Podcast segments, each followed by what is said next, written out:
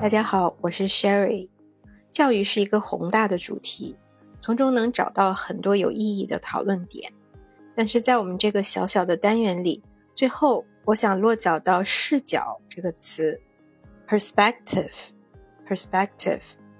所以今天的主词是 perspective，视角或者角度，也有人把它翻译成世界，视力的视，眼界的界，某一个人视力的。界限或者范围。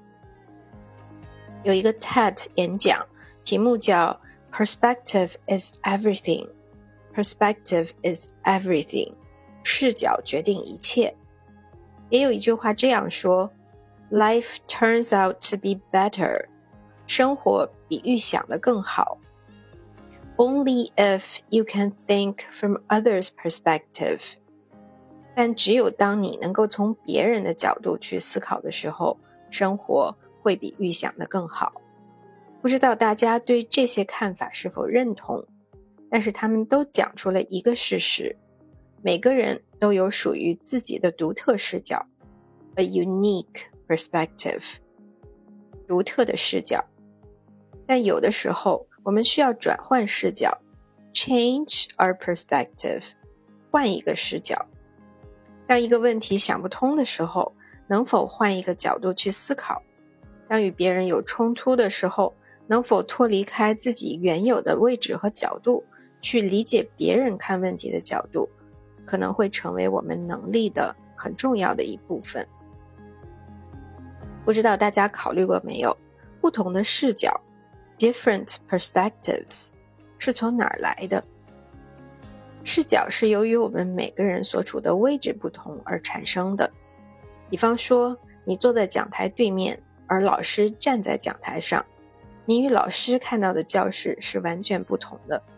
如果你能够变换自己的位置，站到讲台上来，你就能够看到老师所看到的东西，也能够更好的了解老师的角度。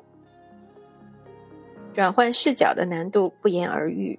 一方面，我们对自己的角度习以为常，有时候甚至会忘记，它仅仅是我们个人的角度，别人并不是从这个角度去看待一切的。另一方面，即使我们想要转换角度，在现实生活中也很难真正站到别人的位置上。比方说，你很难短暂的充当老师或者你的领导。间接的方法就是要靠别人的分享。书可能仍然是一个很重要的渠道，去了解别人的所思所想，因此书仍然是教育的重要工具。随着现代技术的发展，也出现了新的方式，让更多人得以分享自己的想法以及个性化的视角。比方说播客、视频，甚至是直播，大家可以通过不同工具的帮助，拓展思维，开拓眼界。回到教育的主题，可以说教育承载着多样的功能。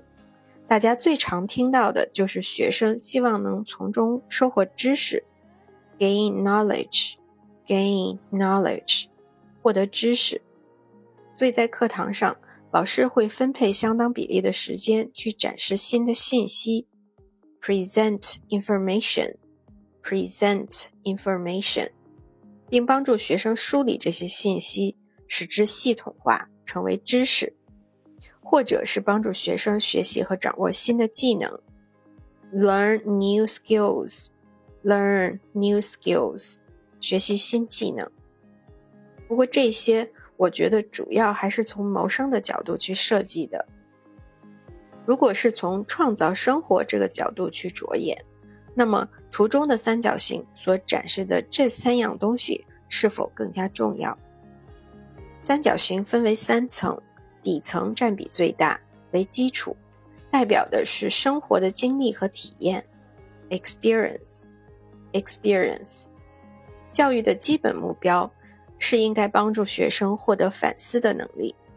受过教育的人应该能够反思自己在生活中获得的体验，reflect on one's own experience，reflect on one's own experience。